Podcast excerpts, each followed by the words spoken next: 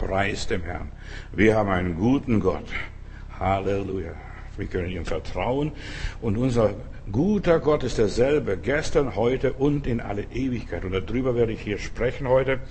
Die Geschichte wiederholt sich. Warum? Weil Gott immer der gleiche ist. Immer das gleiche Lied, das gleiche Wort, die gleiche Tat. Jesus Christus derselbe, gestern, heute und in alle Ewigkeit. Also die Geschichte wiederholt sich. Es gibt nichts Neues unter der Sonne.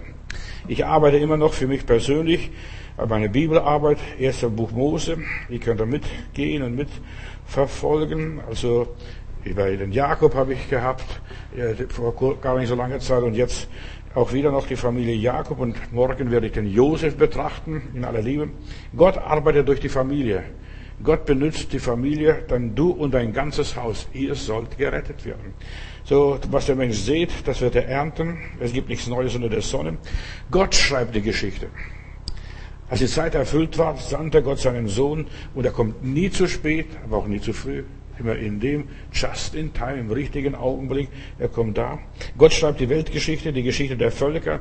Das haben wir neulich betrachtet. Er bestimmt, wie lange eine Supermacht Supermacht bleibt. Meistens sind es 400 Jahre so im Schnitt, dass eine Supermacht regierte. Da kann die Geschichte durchgehen, welches Volk auch immer. 400 Jahre etwa. Und das ist die Zeit so, so über den Daumen, wie Gott den Völkern gibt. Da können sie sich bewähren oder sich nicht bewähren und dafür werden sie zur Rechenschaft gezogen. Gott schreibt die Lebensgeschichte eines jeden Menschen. Der Menschen ist gesetzt zu sterben, dann aber, äh, dass er verantwortlich vor Gott steht und sich Rechenschaft oder Rechenschaft ablegen muss. Gott schreibt über jeden einzelnen Geschichte. Jeder Einzelne kommt auf die gleiche Art und Weise zur Welt. Also es ist noch niemand vom Himmel geflogen, hierher gekommen, sondern jeder kam auf den ganz natürlichen Weg in diese Welt. Er war geboren, er zeugte Söhne und Töchter und da starb er, war geboren und so ist der ganze Stammbaum, wenn wir das durchgehen, er zeugte, lebte so lang und er starb. Und das ist die Geschichte des Menschen. Der Mensch lebt und stirbt, das ist sein Leben. Gott schreibt die Erdgeschichte, die Macht geht einmal um die Welt, also im Osten hat es angefangen, in Babylon, und dann geht es westwärts, die ganze Macht, ich werde darüber sprechen. Gott schreibt die Geschichte des Universums und die Erde veraltet, auch das, und dann kommt was Neues, neuer Himmel und neue Erde, also die Geschichte wiederholt sich permanent, auch die Heilsgeschichte, als die Zeit erfüllt war, sandte Gott seinen Sohn. Er hat die Zeit ganz genau in seiner Hand, er kontrolliert die Zeiten, er hat die Zeiten für den Menschen geschaffen. Gott braucht keine Zeit. Er lebt in der Ewigkeit. Und das, was er immer war, das wird auch bleiben. Aber es gibt bestimmte Zeiten und alles richtet sich nach Gott. Er hat es festgelegt. Was kommt, wie kommt es und wann kommt es und ob man das glaubt oder nicht. Die meisten Leute sagen, ja, die Geschichte, äh, es kann niemand definieren, niemand erklären. Doch, die Geschichte kannst du ganz genau exakt berechnen. Die Macht geht also einmal um diese Welt und dann heißt es ja, und am Ende der Zeit, der Weg der Könige vom Aufgang der Sonne wird vorbereitet und jetzt kommt die ganze Seidenstraße, was die Chinesen machen. Ja, da wird Geschichte geschrieben. Noch einmal wird die Geschichte von vorne geschrieben und dann in Babylon endet alles wieder. Alles ist für eine bestimmte Zeit da. Alle Supermächte, alle gewaltigen, mächtigen und so weiter. Auch die, auch die Tyrannen, die herrschen nicht länger als 70 Jahre. Schau die Sowjetunion an. Oder andere Diktaturen. Manche sind schon viel früher fertig geworden. Oder das tausendjährige Reich hier vor ein paar Jahren hat nur zwölf Jahre gedauert. Also alles vergeht und kommt, vergeht und kommt, vergeht und kommt. Das ist die Geschichte. Alle haben einen Auftrag. Und wenn ihre Zeit abgelaufen ist, dann gehen sie. Müssen sie gehen. Bleibt nichts anderes übrig. So, die Völker haben ihren Auftrag erfüllt und auch die Juden, ich denke nur an Volk Israel. Volk Israel hat einen Auftrag gehabt, sie sollten den Messias zur Welt bringen. Das Heil kommt aus den Juden. So, und der Messias war da, sie haben den Messias gekreuzigt und jetzt haben sie zerstreut in alle Herren Länder. Das ist ihre Geschichte und jetzt geht Gott weiter mit den Weltmenschen hin und her. Manchmal geht es sehr schnell, manchmal dauert es länger, aber es ist egal was. Jedes Volk, jeder Mensch, jede Gemeinde hat einen besonderen Auftrag. Ob es die Ägypter damals waren, die Babylonier, die Assyrer, die Griechen, die Perser, die Etrusker, die Römer, die, ja, die Deutschen und die Juden, alle haben einen Auftrag. Wenn die Zeit erfüllt war, sind sie von der Bühne abgetreten. ob es die Türken waren oder die Spanier, ob es Hitler, Stalin oder Mao Zedong war. Alle diese Reiche sind untergegangen und mit ihnen natürlich auch die, die mitgelaufen und mitgerannt sind. Und sie werden untergehen. Auch die Zeit für Amerika läuft aus, ganz klar. Oder Europa, die Geschichte vom Daniel, das Standbild des Nebukadnezars, da sehen wir zuerst das Haupt ist aus Gold, dann die äh, Silber, die Brust, der Brust und dann die Lenden aus Kupfer und so weiter und dann vermischt aus Ton und Eisen die Zehen. Das ist die Geschichte. Schau doch den Stammbaum Jesu an. Es ist reine Geschichte. Da siehst du, es, die Menschen kommen und die Menschen gehen. Die Menschen kommen und die Menschen gehen. Das ist die Geschichte. Und Gott ist hier in der Geschichte Geschichte geworden. Jesus ist in der Geschichte Geschichte geworden. Der Stammbaum Jesus sieht aus wie ein Telefonbuch, wenn ich anschaue. Verstehst du? Ein Wegweiser, der kam und der ging und da kannst du sogar die Zeit festlegen, wann was geschah. Beim Pelik war die Erde zerteilt. Da teilen sich wahrscheinlich die Kontinente. Oder die Sprachverwirrung, dass es da war. Es ist reine Geschichte und ich beschäftige mich mit diesen Dingen, denn es beschäftigt mich. Auch ich werde eines Tages vergehen. Wir alle. Wir sind da gewesen und mit uns geht es dann weiter. Hier kann man genau nachverfolgen der Geschichte im Stammbaum Jesu, wie er seinen Sohn sandte. Mit der Geburt Jesu beginnt eine neue Geschichte, von Gott aus gesehen. Heilsgeschichte, Gemeindegeschichte. Auch das geht einmal zu Ende. Und es wiederholt sich immer wieder das Gleiche. Gott hat uns hier in 1. Mose einen Umriss gegeben, seine Geschichtsschreibung. Und es steht in der Bibel, und dort heißt es, äh, in der Endzeit, da wird es Krieg und Kriegsgeschrei geben und dann wird das Ende kommen. Aber das gab es schon immer. Erdbeben gab es schon immer. Hungersnöte gab es schon immer. Und da wird sich ein Volk wieder das andere erheben. Aber dann in der Dimension, wie es sich in der Endzeit sein wird, da wird sich alles zuspitzen. Das Okkulte wird zunehmen, das Satanische wird zunehmen, aber das Göttliche und das Geistliche und das Reich Gottes wird auch zunehmen. Das Reich Gottes ist ein kleiner Samenkorn und wurde dann so groß, dass sogar die Vögel des Himmels da Unterschlupf gefunden haben. In der Bibel lesen wir immer wieder, es wird einen Aufstand geben und es gibt einen Aufstand und es gibt nichts Neues. Weißt du, Atheismus ist immer noch da der Kampf gegen die Religion, der Kampf gegen den Glauben oder Humanismus, das war da und es kommt immer wieder das Gleiche, die Geschichte wiederholt sich. Immer wiederholt sich gegen alle Mächte, da, da gibt es Revolutionen, da widersteht man gegen die Ausbeuter, die Lügner, die Verführer und so weiter. Und man geht auf die Barrikaden und immer wieder. Gott schreibt das Drehbuch zu einem jeden Einzelnen, zu der ganzen Geschichte der Menschheit, was auch immer ist. Gott macht die Geschichte mit Abraham, das lesen wir in 1. Mose. Abrams Geschichte, dann Isaaks Geschichte. Und wenn du die Isaaks Geschichte liest, passiert genau das gleiche wie beim Papa. Abraham, das wiederholt sich alles. Äh, als, da müssen sie nach, in der Hungersnot nach Ägypten. Und als sie nach Ägypten gehen, da gibt der Isaac auch, meine Rebecca ist meine Schwester. Und das war Lüge. Genauso wie es eine Lüge war, dass die Sarah seine Schwester ist. Es stimmte, sie war eine Halbschwester, was auch immer ist. Aber auch die Rebecca, das war meine, das ist meine Schwester. Du siehst, die Geschichte wiederholt sich, auch die Sünden wiederholen sich. Es gibt nichts Neues. Dann die Geschichte des Josefs in der Familie Jakobs, dass äh, der, Jakob, der Jakob betrogen wurde von allen seinen zehn Söhnen.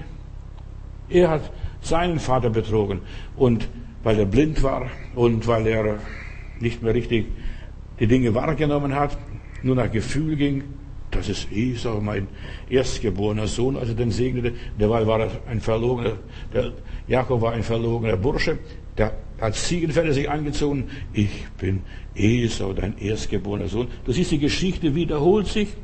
Und es geht weiter, seine Söhne, das ist das Kleid von Josef, das haben wir unterwegs gefunden. Die Sünden der Väter wiederholen sich und auch das Gute wiederholt sich. Nicht nur das Schlechte.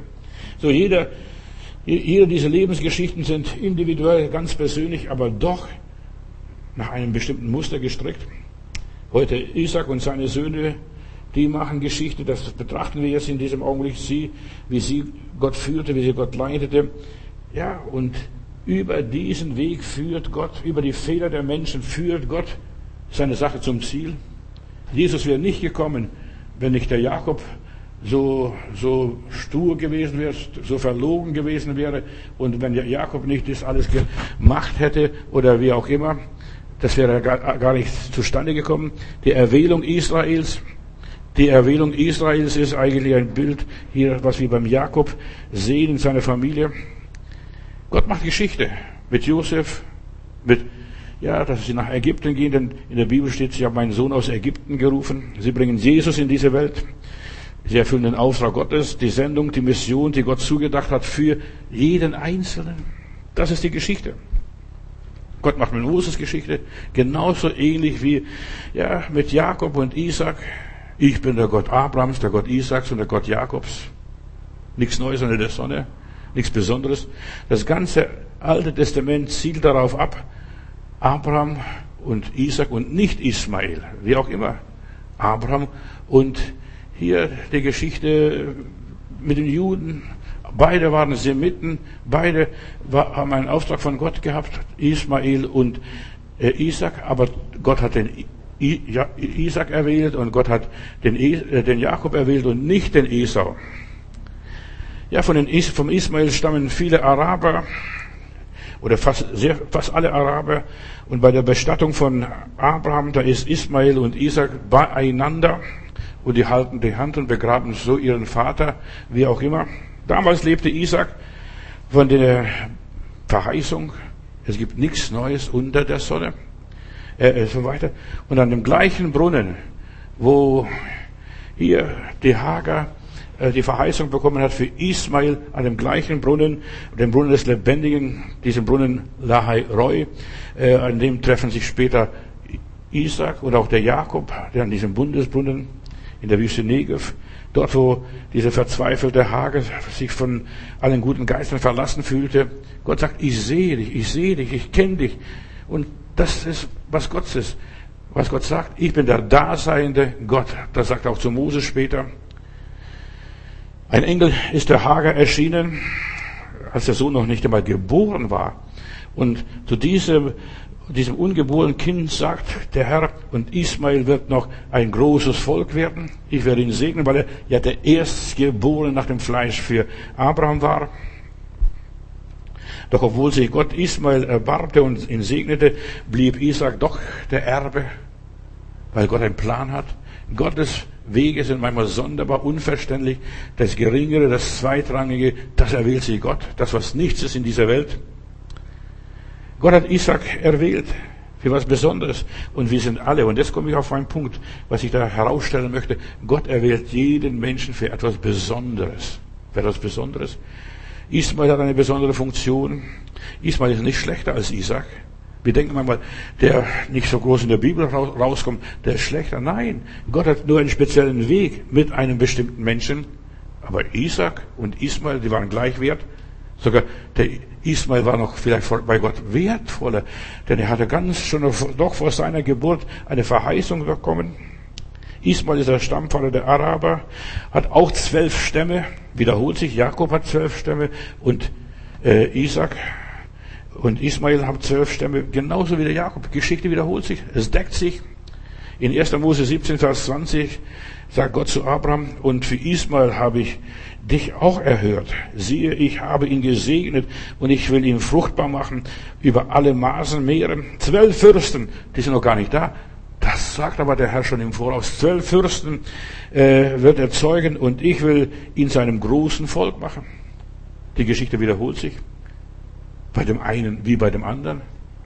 Bis heute sind die Namen einiger dieser Stämme in, den, in der nordarabischen und jordanischen Welt bekannt diese Ortsnamen, die Ortschaften und so weiter.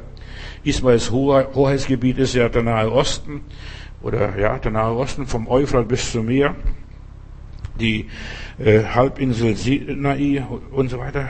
Das ist sein Bereich gewesen. Gott hat ihn gesegnet und Gott hat verheißen, Abraham, du sollst, nicht nur David, du sollst regieren vom Euphrat bis zum, West, zum Mittelmeer und vom Norden bis äh, zum Bach Ägyptens. Verstehst? Die Geschichte wiederholt sich mit dem oder mit jedem. Es spielt keine Rolle. Gott benutzt die Menschen zu seinem Zweck, zu seiner Arbeit. Und bis heute ist die ganze arabische Halbinsel bevölkert von den Nachkommen Abrahams.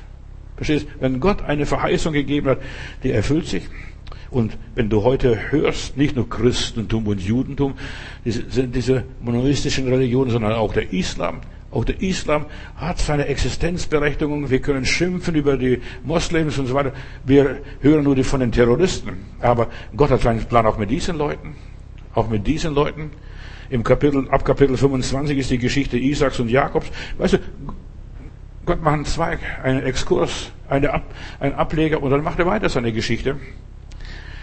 Ja, und die Geschichte von Jakob, halte ich fest, oder von Isaac auch, ist voller Intrigen, voller Verrat, vom moralischen Versagen, vom Betrug und so weiter. Und trotzdem liebt Gott dieses Volk. Von Ismael hörst du das alles gar nicht. Du hörst nicht das Gute und auch nicht das Schlechte. Ist auch gar nicht wichtig. Wichtig ist, dass man selber weiß, wer bin ich und was will Gott von mir. Isaaks eigene Geschichte ist gering, er ist blind, er geht nur nach dem, was er fühlt und er wird von Jakob betrogen. Das ist die Geschichte, die wiederholt sich. Die wiederholt sich, die Geschichte Isaaks Leben verlief in mehrfacher Hinsicht parallel zu dem Vater Abraham.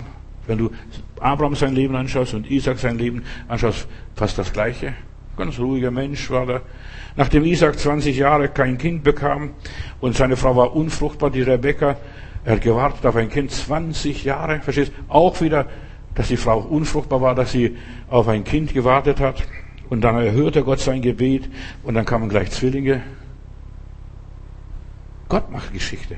Zwillinge. Gott hat, hätte auch nur einen kind kommen, ein Kind kommen lassen können. Aber nein, Gott lässt jetzt Zwillinge kommen, damit ein Kampf, ein Reiben ist und, oh ja, ein Suchen. Und es zeigt mir erneut, dass in der Familie, die Gott erwählt hat für ein bestimmtes Werk, dass er die Leute benutzt auf seine Art und Weise. Jeder Mensch ist ein Auserwähltes. Kind Gottes. Er allein ist der Ernährer und der Erhalter der Menschen. Und gerade die turbulente Geschichte Isaaks, nachher später so in seiner Familie, wenn wir sehen, was alles passiert. Die Rebecca ist schuld, dass die Familie auseinandergegangen ist. Die hat getrickst. Die hat die Kinder ausgespielt mit dem Vater. Verstehst du? Guck mal, der Esau wird gesegnet morgen. Beeil dich, Jakob, dass du den Segen kriegst, denn du bist ja eigentlich der Auserwählte. Und die Jakob war ein Lieblingskind der Mutter Rebecca. Und das ist gefährlich und das ist schlimm. Und das gehört auch zu dieser Geschichte. Wenn man Lieblingskinder hat, so Favoriten, ja, mein Junge, oder der, vom Vater Isaac, der Esau, mein Sohn ist ein Jäger, ich möchte auch ein Jäger sein, aber leider hat es dazu nicht gereicht. Zu begreifen, dass Gott für jeden Menschen einen Plan hat. Nicht, dass die Menschen ihr Leben planen, sondern Gott hat das Leben geplant. Der schon im Mutterleib, auch beim Jakob, der Letztgeborene, der Zweite, wird der Segensträger sein. Gott macht Geschichte schon im Voraus. Der Mensch ist noch gar nicht geboren. Genauso wie der Isaac und Ismael, verstehst du? Gott hat schon im Mutterleib die Geschichte festgelegt. Gott schreibt Geschichte. Das ist nicht Zufall, dass es jetzt sich so entwickelt hat oder durch die Faulheit und Trägheit bestimmter Leute oder äh, dass die nicht aufgepasst haben. Gott hat die Geschichte geschrieben. Wieder und wieder nimmt er die Dinge selbst in der Hand.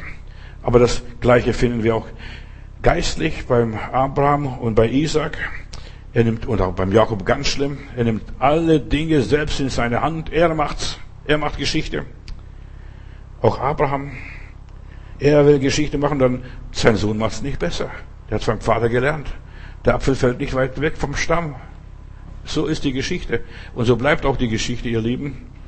Isaac ist der am wenigsten originelle der drei Patriarchen. Sein Leben, seinem Leben fehlt die Dramatik eines Abrahams und die Kämpfe eines Jakobs. Das fehlt. Während der Rebekka Schwangerschaft kämpfen die Kinder im Mutterleib, Esau und Jakob, die es noch gar nicht gegeben hat. Die haben noch nicht einmal den Namen gehabt, aber die kämpfen schon miteinander. Wer wird der Erste? Und Jakob hält sich fest an der Ferse der Mut, des, des, des Esau und das hat, hat man gesehen. Die Geschichte zeigt es. Verstehst du, schon im Mutterleib beginnt die Geschichte mit einem Menschen, der ist noch gar nicht geboren. Es ist so wichtig, dass wir miteinander Gedanken machen, was ist mein Leben? Mein Leben ist von Gott vorherbestimmt, mein Leben ist von Gott geplant, dass jede Sekunde meines Daseins, jede Zelle meines Lebens ist von Gott festgelegt. Und seine Antwort, die Gott, als die Rebekka und der Isaac der, den Herrn befragte, und der Herr hat gesagt, aus die, deinem Leibe, Rebekka, kommen zwei verschiedene Völker, die Juden und die Araber. Zwei Völker. Ähnlich wie bei Ismael und Isaac. Schon im Mutterleib waren die Konflikte vorbereitet, die waren noch gar nicht geboren. Deine Konflikte, bitte halt dich fest, deine Konflikte werden vorbereitet, da bist du noch gar nicht geboren. Du bist noch gar nicht da. Ein Volk sollte stärker werden als das andere und die Nachkommen des Älteren sollen dem Nachkommen des Jüngeren dienen, hat der liebe Gott gesagt. Was kann der Mensch dafür, dass er so festgelegt ist, so fest programmiert ist vom Herrn? Im Kapitel 25, 1. Mose, Vers 25, da heißt es, und der erste, der herauskam, war rötlich, ganz rau wie ein Fell, und sie nannten ihn Esau. Verstehst? Was kann der, dass der Mensch so und so ist? Und von ihm kommen die Edomiter. Der letzte König, der über Israel herrschte, war ein Edomiter, dieser Herodes. Der wollte Jesus töten. Und du siehst, auch da ist alles schon festgelegt. Das ganze Programm. Als sein Bruder im Mutterleib, aus dem Mutterleib kam, damals, Esaus Verse wurde festgehalten, ich lass dich nicht, ich lass dich nicht, ich lass dich nicht. Und du siehst die Geschichte beim Jakob, als der liebe Gott ihm begegnet. Das schreit er auch dort in Pnil, als er die ganze Nacht durchgerungen hat. Ich lass dich nicht, du segnest mich denn. Du siehst, der eine ist ein Draufgänger, der andere ist ein Jäger, der andere ist Muttersöhnchen, was auch immer. Isaac hatte Esau lieber, weil er von der Jagd, äh, was er vom Wild und so weiter von der Jagd mitbrachte. Der Jakob war ein häuslicher Typ, war der Liebling der Mutter. Du siehst, jeder hat eine andere Veranlagung, andere Bestimmung, anderen Werdegang, andere Entwicklung. Und wie ich vorhin sagte, die Bevorzugung der Kinder in einer Familie führt zu schweren familiären Konflikten. In aller Liebe könnt denken, was ihr wollt. Das wiederholt sich.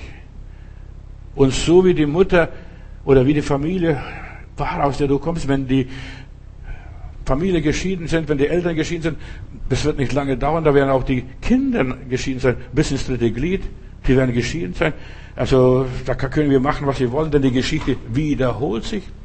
Ja, wenn die sich scheiden lassen konnten, dann lasse ich mich auch scheiden. Also wenn es für die kein Problem war, was wird für mich auch kein Problem sein. Du siehst dieses, die Sünden oder das Versagen, die Schwächen einer der Eltern, die verfolgen einen.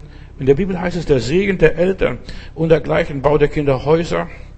Und es ist so wichtig, ihr Lieben, dass wir hier ganz genau wissen, dass mein Plan in der Hand Gottes ist, dass Gott meinen Weg geht und dass ich den Willen Gottes tue und dass ich meine Identität finde. Und es ist so wichtig, dass ich meine Identität finde. Das ist Gottes Wille für mein persönliches Leben. Was ist der persönliche Wille für mein persönliches Leben? Wir sollen herausfinden und wir sollen entdecken den Willen Gottes in meinem Leben. Was ist mein Weg? Und vielleicht muss ich umkehren, vielleicht muss ich Buße tun, vielleicht muss ich ja, irgendwas unternehmen, damit Gott seinen Willen, seinen Plan in meinem Leben verwirklichen kann. Ich muss hier bei meinem Rechner irgendwo gucken, dass er funktioniert. Der zeigt mir Bücher an, die ich gar nicht gelesen habe. Aber ich bin immer bei 1. Mose und das ist die Geschichte der Welt. Ja, wir, wir sind mitten in dieser Welt, wir sind in diesem Leben und wir sollten dieses Leben verwirklichen, wie Gott es will. Und ich muss manchmal kämpfen, muss manchmal ringen und sagen, Herr, nicht mein Wille, sondern dein Wille geschehen. Ich will nicht meinen Kopf durchsetzen, ich will nicht mich verwirklichen, sondern verwirkliche du in meinem Leben, lieber Gott. Halleluja. Preis dem Herrn. Herr, verwirkliche du dich in meinem Leben.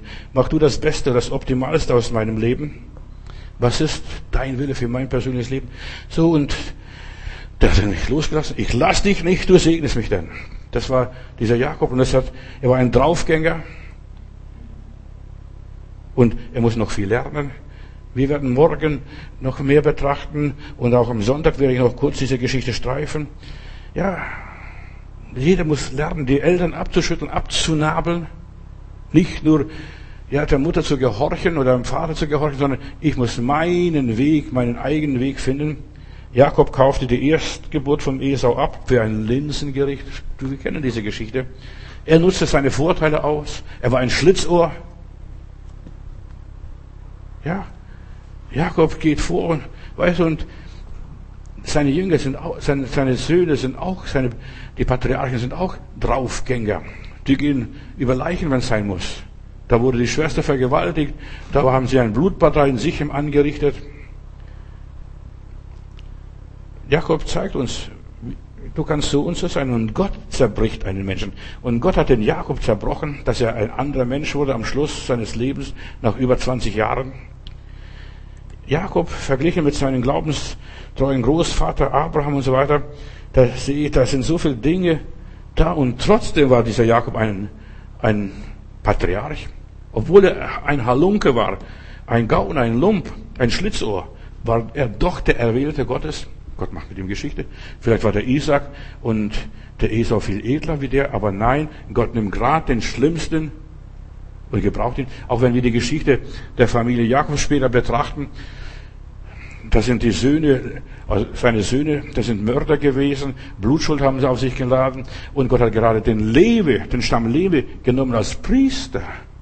Die ganze Priesterschaft kam aus dem Stamm Lewe und es waren Mörder, Verbrecher.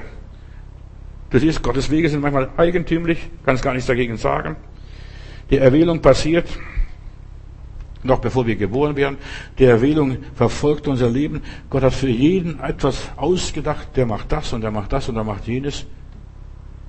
Ehe sie weder Gutes noch Böses getan hatten, zeigt sich, wozu sie berufen sind. Das ist Gnade. Weißt du, ich kann nichts dafür, dass ich berufen bin. Du kannst nichts dafür, dass du berufen bist. Gott hat uns erwählt aus Gnade, aus Barmherzigkeit, aus dem heiteren Himmel, ohne Verdienst. Und jede Berufung, jede Erwählung ist ein Werk Gottes. Und in Johannes 15, Vers 16 sagt der Herr nicht, ihr habt mich erwählt, ich habe euch erwählt. Ich habe Gott nicht erwählt. Ich habe Gott nicht gesucht, aber er hat mich gesucht. Und so, Gott lässt es ganz schlimm geschehen. Die Geschichte wiederholt sich, ist mein Thema. Gott lässt die Menschen fallen, aber er richtet sie wieder auf. Ist das nicht Spielerei? Oft habe ich so gedacht, lieber Gott, das ist alles doch Theater, was du da machst. Verstehst du, lässt die Leute fallen und dann baust du sie wieder auf. Du zerstreust sie und dann sammelst du wieder. Du schlägst sie und dann, und dann verbindest du sie, verstehst? Ist das normal? Ist das nicht eine Spielerei? Ja, das ist hart zu verstehen. Gottes Wege sind nicht unsere Wege. Deshalb, Schicksalsglaube ist im Christentum unmöglich. Die Bibel spricht von dem Ratschluss Gottes. Gott weiß, was mir am besten dient, was mir am besten bekommt was der Wille Gottes ist. Und deshalb, wir sollten auch gar nicht so oft fromm sein und so viel beten, Herr, lass das geschehen, lass das geschehen. Nein, wir sollten viel mehr beten nach dem Vater unser, dein Wille geschehe. Nicht alles, was wir glauben, das gut und ordentlich ist, ist der Wille Gottes für unser Leben. Vielleicht sind gerade die schlechten, die schlimmen Dinge die besten für uns. Gnade ist, dass Gott die Person gar nicht ansieht, die interessiert ihn gar nicht. Meine Person interessiert Gott gar nicht. Er sieht sie ja nicht an. Er hat einen Plan und sagt einmal, du, das wird das und das tun. Der wird geboren, der wird aufwachsen und der wird sterben. Und der wird zeugen, der wird Zeugnis ablegen, der wird predigen, der wird dies und jenes tun. Gott hat mit deinem, mit meinem, mit unserem Leben einen Plan, egal was wir darüber denken und was andere darüber denken. Nicht andere planen mein Leben, sondern Gott hat mein Leben geplant. Auch Isaac. Isaac macht die gleichen Vater, äh, Fehler wie sein Vater Abraham. Wegen einer Hungersnot zieht er nach Ägypten und Gott hat gewarnt, geh nicht nach Ägypten. Ja, aber du siehst vielleicht, was der Mensch ist. Ja, wir müssen nach Ägypten gehen wegen der Hungersnot und sie geht nach Ägypten. Er sollte in Gera bleiben und er sollte nicht das gelobte Land verlassen. Er sollte ein Fremdling im gelobten Land sein. Auch das, verstehst du, was er alles durchgemacht hat? Er hat nicht auf Gott gehört oder so aufgepasst. Er hat schon auf Gott gehört. Aber du siehst mit einem Ohr nur. Und bei uns ist auch eine Tragödie manchmal, wir hören Gottes Stimme nur mit einem Ohr. Und dann streitet Gott wieder. So wie Gott für Abraham und seine Sarah gestritten hat, so streitet Gott jetzt für Isaac und die Rebekka. Dann sieht er, äh, dieser König hier, dieser Abimelech, er sieht, dass es eine Lüge ist, was er erzählt, dass meine Schwester ist die. Gott streitet und Gott blamiert Leute und Gott hat diesen Isaac blamiert öffentlich, denn er sieht, wie die sich abküssen und schmusen im Zelt. Durch das Licht scheint es durch, verstehst du? Die sehen das und wie sie da eheliche Zärtlichkeiten austauschen. Du bist ein Lügner. Sogar heilige Menschen werden Lügner. Dieser gute Isaac, der von Gott zusammengeführt ist mit der Rebekka, lügt und macht dem Abimelech aus Angst nur um sein nacktes Leben, meine Rebekka würde, würde mir weggenommen werden, macht die gleichen Fehler, macht die gleichen Fehler. Und wir werden auch die gleichen Fehler machen wie mein Papa und meine Mama, wie unsere Eltern. Und die Kinder machen die gleichen Fehler, vielleicht mit anderen Namen, mit anderer Bezeichnung. Aber der, weißt du, aber die Fehler bleiben die Fehler die gleichen. Aus Angst um unser nacktes Leben, was wir alles machen. Wir verkaufen unsere Erstgeburt, wir verkaufen das, wir lassen das liegen. Und der König verbot dann dieser Abimelech, verbot seinem Volk, rührt die zwei da nicht an. Denn er hat Angst gehabt noch, der weiß noch aus der Zeit noch, als der Abraham hier war. Da haben unsere Leute alle Beulen bekommen. Alle Leute sind krank geworden und so weiter. Und deshalb, sie wurden in Ruhe gelassen. Gott will für uns streiten. Auch da wiederholt sich die Geschichte wieder. Du darfst stille sein. Gott wird es streiten. Wie beim Abraham, da bekommen alle Beulen und es kommt raus, dass das war gelogen, was er da erzählt hat. Und auch hier beim Isaac, es ist gelogen, was er da erzählt hat. Und er blieb im Lande, er ist doch nicht weitergezogen, ist wieder zurückgegangen und die Kananiter wurden neidisch auf ihn, weil Gott ihn gesegnet hat. Wenn du dich korrigieren lässt von Gott und den Heiligen Geist zu dir reden lässt und dich zurückbringen lässt, da wo du hingehörst, wo Gott dich hingestellt hat, äh, dann wirst du gesegnet. Und sie, dass die Kananiter am Schluss zu ihm kamen und sagten, Isaac, bitte zieh aus von uns, wir können dich nicht ertragen. Du bist so gesegnet, wir haben Komplexe vor dir. Und Isaac zog dann in das benachbarte Tal, hat Brunnen für Brunnen gegraben und sogar die Brunnen, die sein Vater gegraben hatte, die hat er ausgegraben. Auch da wiederholt sich die Geschichte. Die alten Brunnen, die die Philister zugeschüttet hatten, die hat er wieder ausgegraben. Die Geschichte wiederholt sich.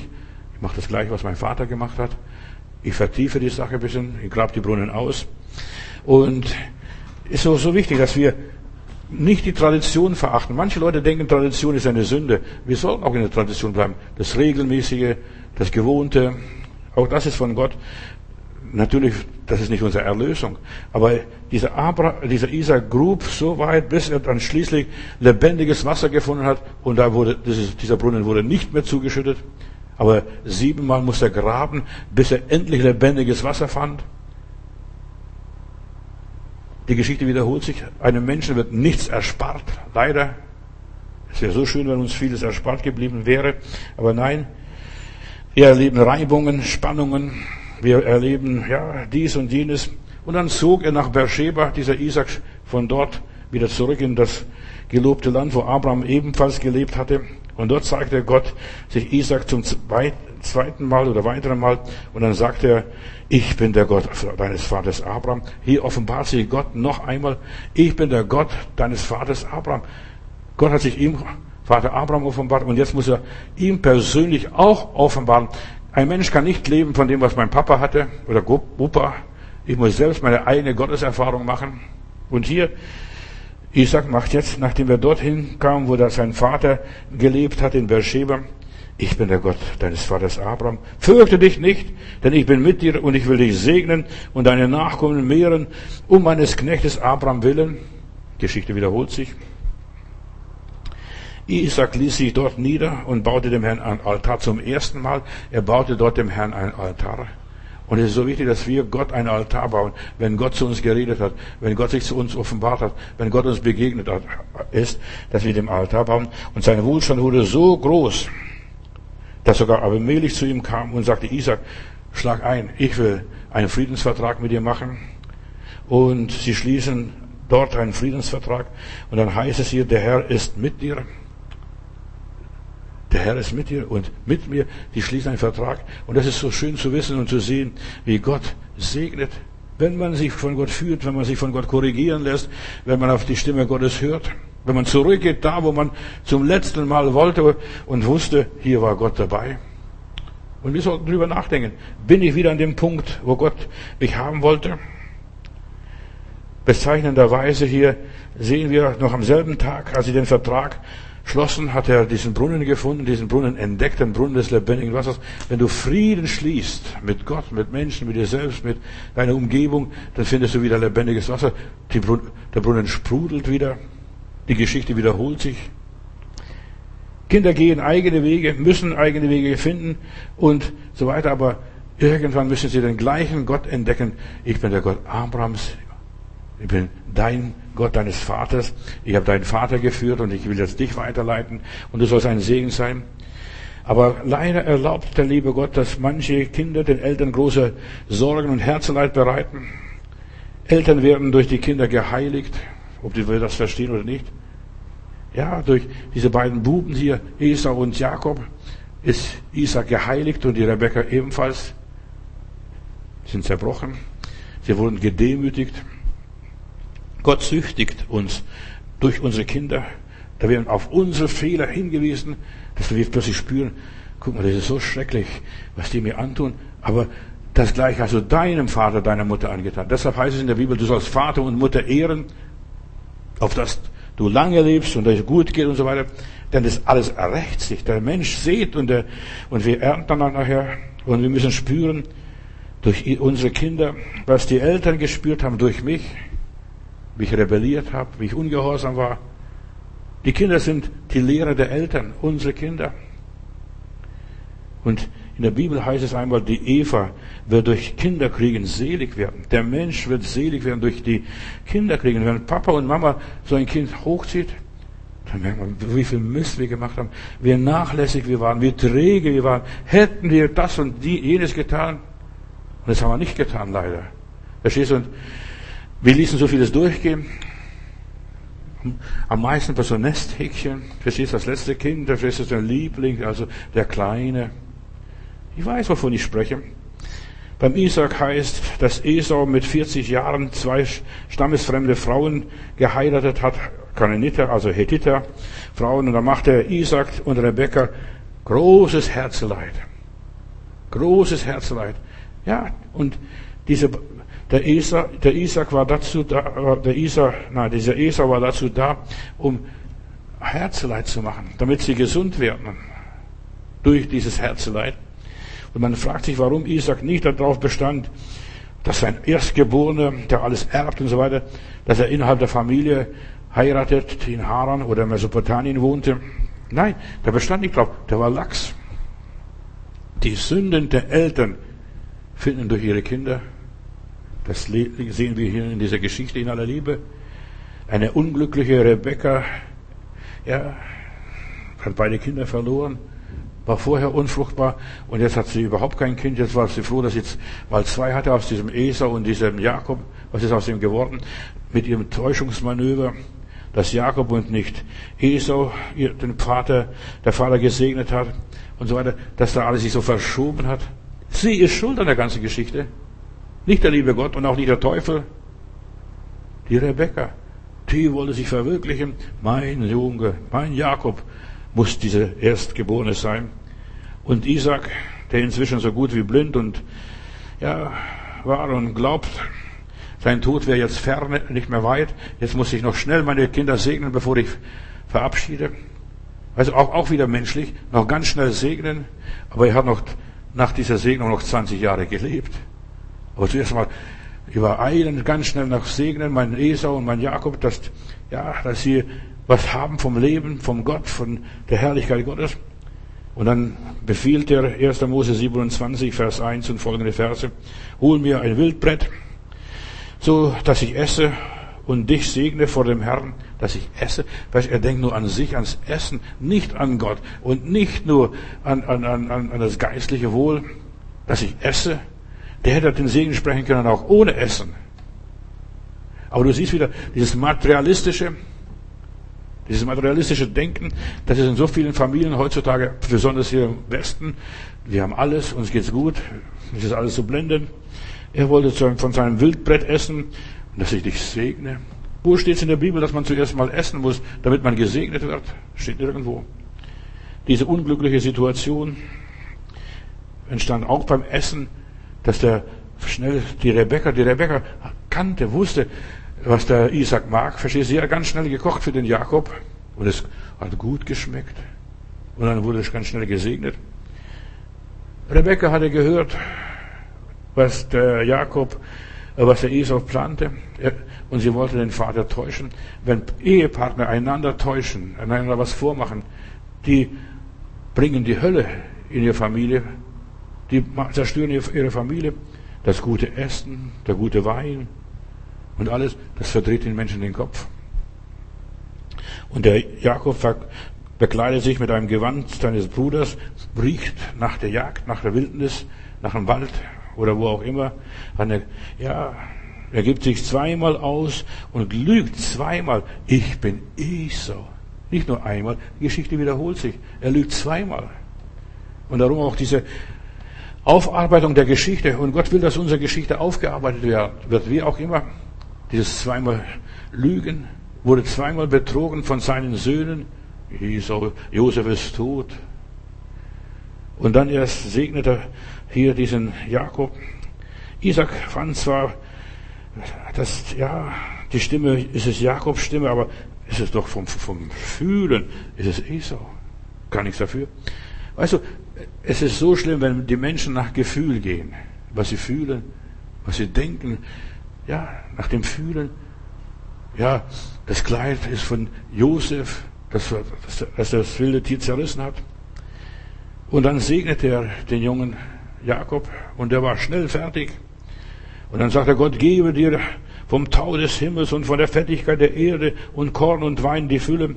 Völker sollen dir dienen und Stämme sollen dir zu Füßen fallen. Sei ein Herr über deine Brüder und deiner Mutter Söhne sollen dir zu Füßen fallen. Verflucht sei der, der dich flucht und gesegnet sei der, der dich segnet. Verstehst? Und dann kommt der Esau zurück und Papa, hast du keinen Segen mehr für mich? Und der Esau wurde verworfen. Wir lesen in der Bibel, er suchte sogar unter Tränen, dass, dass er den Segen bekommt, aber er hat keinen Segen bekommen. Aber er war trotzdem gesegnet. Weißt du, auch wenn die Eltern einen nicht segnen, wenn Gott segnet, ist man gesegnet. Der Segen Gottes ist, was einen den Unterschied ausmacht. Bei dem Ismael, Gott hat ihn gesegnet, noch bevor er geboren wurde. Und hier, wenn Gott segnet, ja, dann sollst du gesegnet bleiben auch, und das will ich Ihnen herausstellen. Hadere nicht von Menschen gesegnet zu werden, vom Pastor gesegnet zu werden, vom Papst gesegnet zu werden. Dir muss der Segen Gottes ausreichen in deinem Leben. Und auch er wird Könige aus seinem Leib hervorgehen. Ja, und das sind zwölf Stämme, Könige hervorgegangen und die sollen herrschen und deshalb, auch wir sollen herrschen und uns nicht beherrschen zu lassen. Ja, mein Vater hat mich nicht gesegnet. So viele Leute hadern mit ihren Eltern, denn die meisten Eltern sind nicht so fromm heutzutage. Verstehst du, das? der Segen der Eltern baut der Kinder Häuser. Ich weiß nicht, ob du solche Eltern gehabt hast, die beten können, die Gott dienen, die Gott lieben. Es sind ganz wenig Leute, die das behaupten können von ihrem persönlichen Leben. Ich bin gesegnet worden. Aber es ist eine Gnade, gesegnet zu werden. Und kaum hatte Jakob das Zelt verlassen, da kam Esau von der Jagd zurück, bereitete ein Wildgericht und brachte dem Vater sein, sein, sein Lieblingsessen. Und nun wurde ihm klar, was Jakob getan hatte, dass er ernst gemacht hat mit diesem ganzen Schacher hier nach der, mit der Erstgeburt. Und Isaac beschäftigt, ja, jetzt was mache ich jetzt? Wie geht's jetzt weiter? Und er kann es nicht mehr zurücknehmen. Den Segen kannst du nicht mehr zurücknehmen. Das lernen wir aus dieser Geschichte hier. Ich habe ihn gesegnet. Und Esau schrie auf und klagte bitter über diesen doppelten Betrug seines Bruders. Erst nimmt er mir den Erstgeburtssegen und jetzt holt er tatsächlich den Segen ab. Und er fragte seinen Vater, ob er nicht noch einen Segen übrig hätte. Und hier die Worte von Isaac. Ja, das, die, die, die, diese Worte, der Segen kann nicht mehr ersetzt werden. Siehe, du wirst wohnen ohne Fettigkeit der Erde, ohne Tau des Himmels von oben her. Das hat er dem Esau versprochen. Lieber wäre er sofort abgehauen, hätte sich nicht segnen lassen, also einen Fluch über sein Leben zu bringen. Weißt du, es ist so wichtig, dass wir klug sind. Wenn ich, wir merken, das ist alles futsch, alles verloren, geh deinen Weg. Das ist meine Empfehlung nach vielen Jahren als Seelsorger kümmere dich nicht da jetzt, du hast jetzt keinen Segen. Aber guck mal, jetzt kriegt er keinen Segen, jetzt kriegt er einen Fluch. Und so weiter. Du wirst wohnen ohne Fettigkeit der Erde und ohne Tau des Himmels und von deinem Schwerte wirst du dich nähren. Gut, okay. Und deinem Bruder sollst du dienen. Aber es wird geschehen, dass du einmal ein Joch von, sein Joch von deinem Hals reißen wirst. Du wirst dich eines Tages befreien. Ja, aber Papa, was ist jetzt mit meinem Leben? Wie geht mein Leben jetzt weiter? Und da schwor Esau, den Kerl bringe ich um. Wenn, wenn ich den umgebracht habe, dann der Segen fällt dann auf mich zurück. Jetzt bringe ich den um, verstehst du? Wenn der Vater gestorben ist, hat er gesagt, ich bringe den Kerl um. Und das ist so, wie die Menschen denken, verstehst jetzt habe ich das nie gekriegt, ich werde mich rächen. Und Rache ist nie biblisch, nie göttlich. Als Rebecca von dieser Drohung erfuhr, dass er den Jakob umbringen will, hat er ihn ganz schnell, den Jakob, nach Haran geschickt, zu seinen, ihren Verwandten, zu ihrem Bruder. Pass auf, der bringt dich noch um. Und du siehst wieder, wie der Mensch wieder alles macht. Angst, rennt um sein nacktes Leben. Anstatt wenn er jetzt gesegnet ist, warum soll ich Angst haben? Wenn ich gesegnet bin, dann bin ich gesegnet. Und mein Bruder muss mir dienen. Aber nein, der Mensch kriegt Angst, und aus Furcht macht er unmögliche Sachen. Du solltest nie etwas aus Furcht machen. Sei vorsichtig.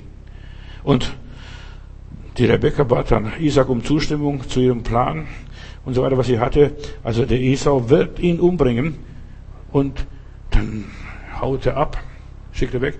Und der Esau zum Trotz, dem, weißt du, manche Kinder machen dem Vater zum Trotz, den Eltern zum Trotz, nimmt er hethitische Frauen, und heiratet außerhalb der Familie. Ich habe hier vor ein paar Jahren jemanden beerdigt aus Steglitz. Diese Frau hat studiert, hat einen Doktortitel, hat alles Mögliche und die hat einen Süfke von der Straße geheiratet, mit nach Hause gebracht, hat ein Kind gehabt und die hat Höllenleben aus durchgehalten, macht in ihrem Leben, was sie alles durchgemacht hat. Den Mann habe ich nachher beerdigen dürfen können und so weiter. Da habe ich gesagt, Schwester, jetzt bist du endlich erlöst von diesem Fluch. Du hast gegen deine Eltern rebelliert. Die Eltern saßen da, haben gesagt, was haben wir getan? Wir haben wir dir, das Mädchen beraten, gewarnt und so weiter. Aber die wollte nicht haben, nicht, nicht hören. Aus Protest gegen uns hat sie diesen Süfke geheiratet.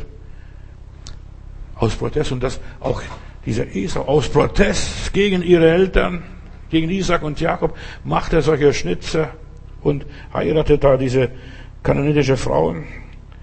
Und der Gedanke leuchtete Isaac dann ein, komm, am besten wir schicken diesen Jungen da zurück in, nach Haran zum Betuel, dem Bruder und dem Laban und so weiter. Vielleicht findet er dort eine Frau. Er soll von dort eine Frau holen und nicht hier aus diesem Land.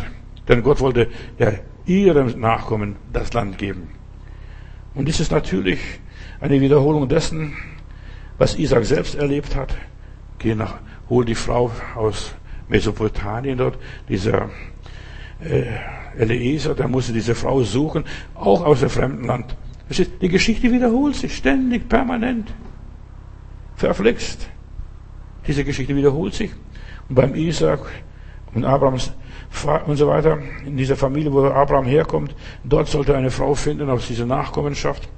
Und Isaac segnete dann erneut nochmals den Jakob, blieb nichts anderes übrig mit den gleichen Begriffen des Bundes zwischen Gott und Abraham. Und der Allmächtige segne dich und mache dich fruchtbar und mehre dich und dass du werdest ein Haufe von Völkern und gebe dir den Segen Abrahams, dir und deinen Nachkommen mit dir, dass du besitzt das Land, darin du jetzt ein Fremdling bist, das Gott dem Abraham gegeben hat.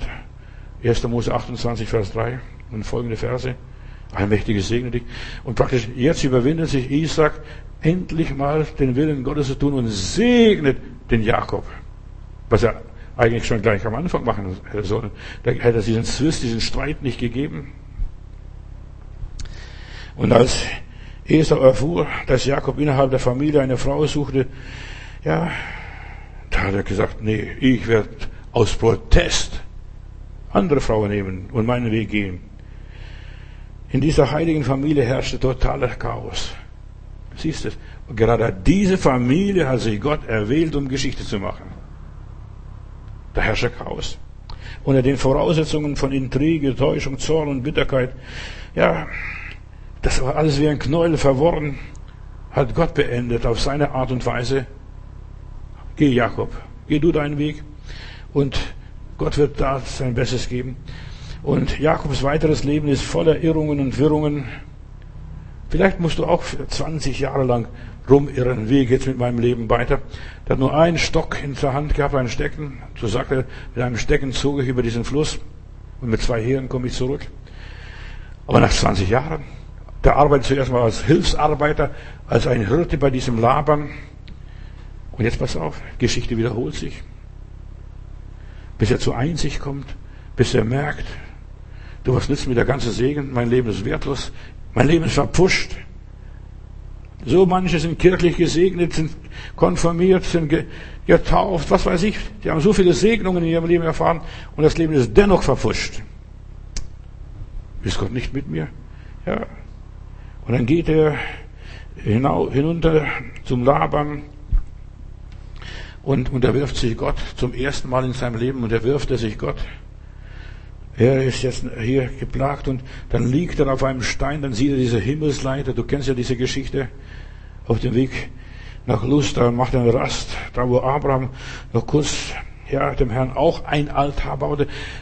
Er geht die Stufen und die, die Plätze nach, wo Abraham gelebt hat, wo Abraham gewirkt hat, wo dem, er dem Herrn Altar gebaut hat. Da geht er jetzt hin. Und er träumte von der Leiter, die bis zum Himmel reicht und wo die Engel Gottes auf und absteigen.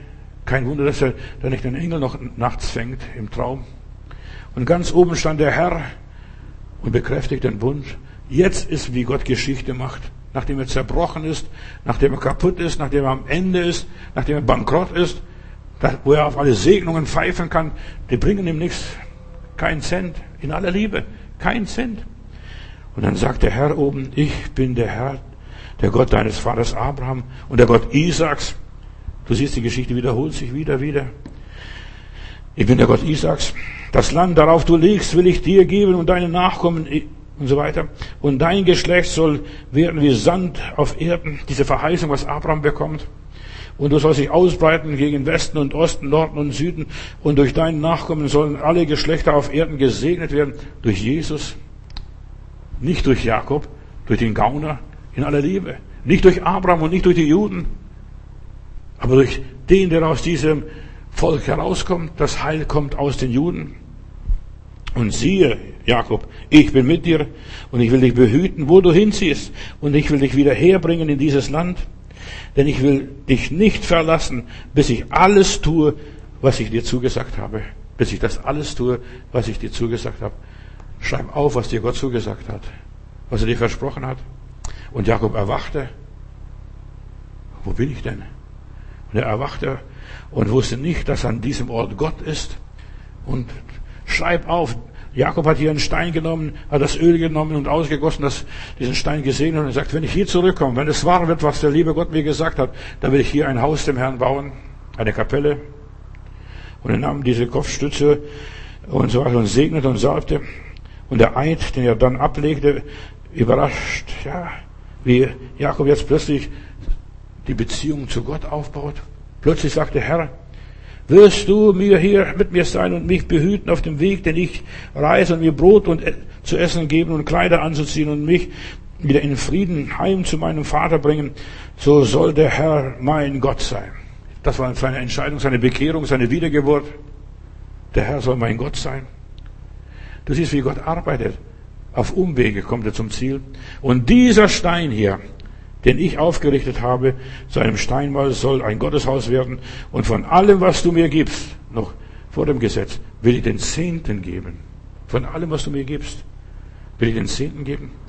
Die Einstellung, wenn Gott für meine materielle Bedürfnisse sorgt und so weiter, dann will ich Gott anerkennen, wenn Gott mich durchbringt. Ich habe in Stuttgart paar Leute in der Gemeinde gehabt, paar Männer, die waren im Stalingrad an der Front und die haben um ihr Leben gebankt. Da fielen die Bomben, die Schüsse und so weiter, die das Artilleriefeuer.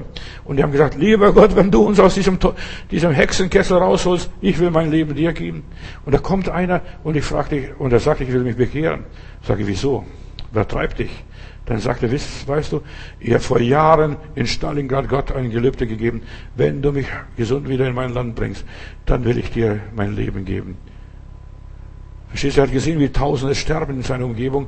Und er hat gesagt, Gott, wenn du mich zurückholst und zurückbringst. Und so, so ist auch hier diese Geschichte. Ohne Großtamtam, wenn du mich zurückbringst.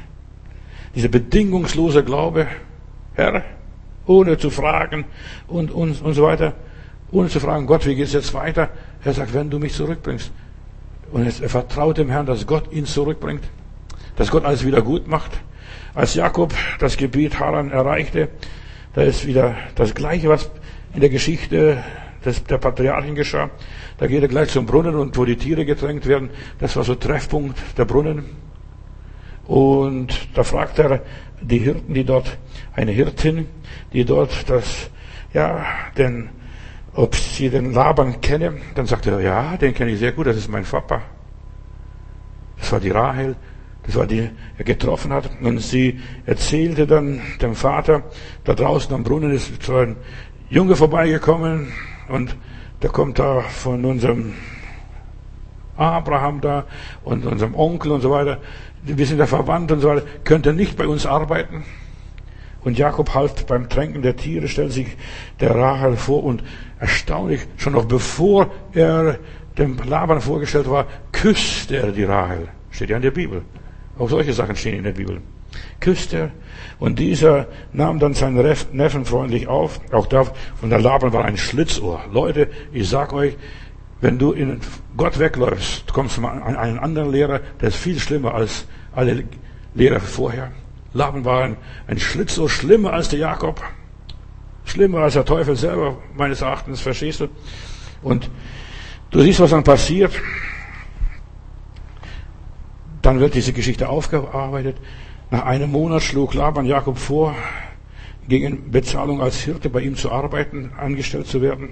Und Jakob war einverstanden. Sieben Jahre soll er arbeiten für die Rahel, seine geliebte Frau, die er am Brunnen küsste, wo er sich verliebte, verstehst du?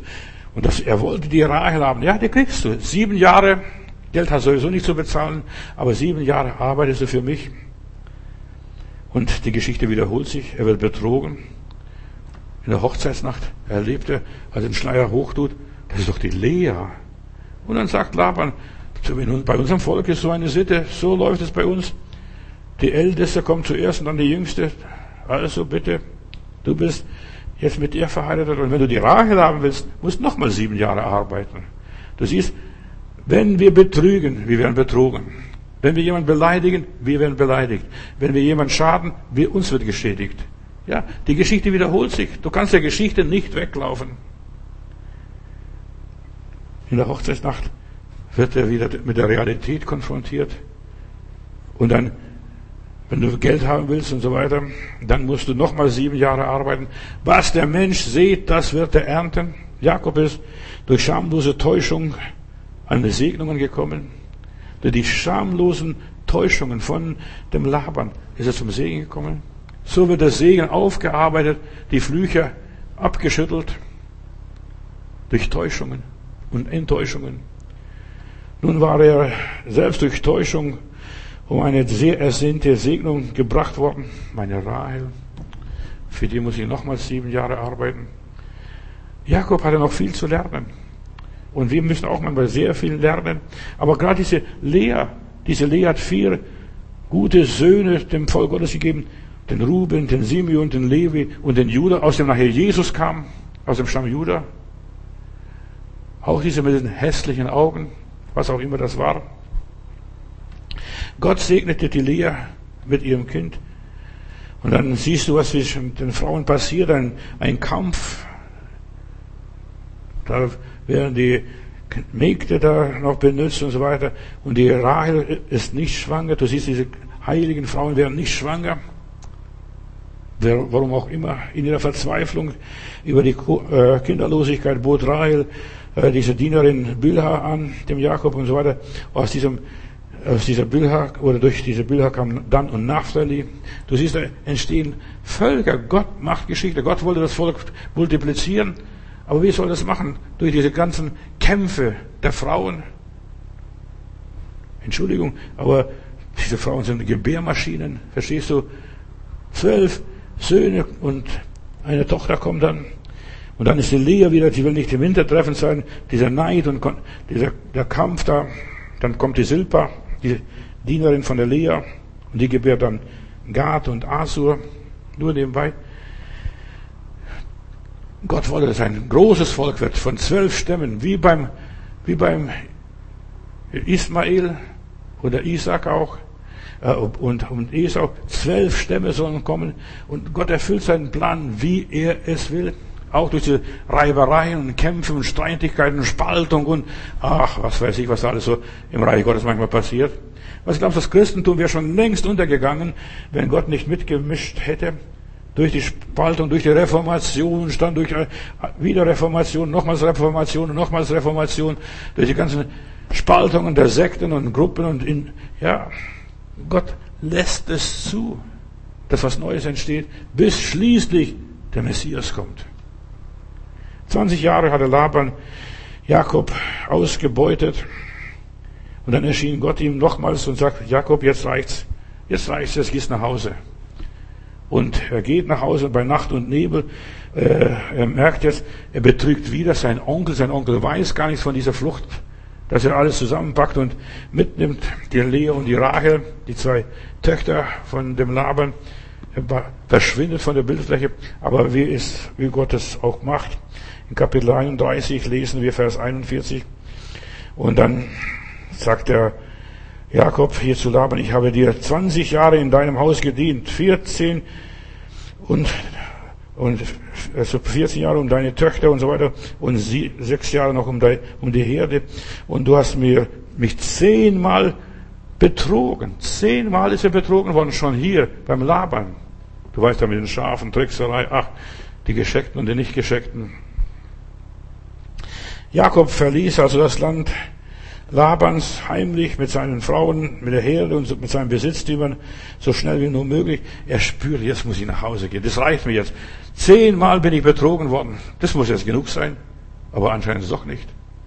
Der ist nicht klein zu kriegen, der gute Mann. Und da er in einem Traum gewarnt worden ist, dieser Laban und so weiter, tut dem Jakob nichts an. Das ist ein Heiliger. Du siehst, Gott warnt sogar auch Betrüger tut ihm nichts an.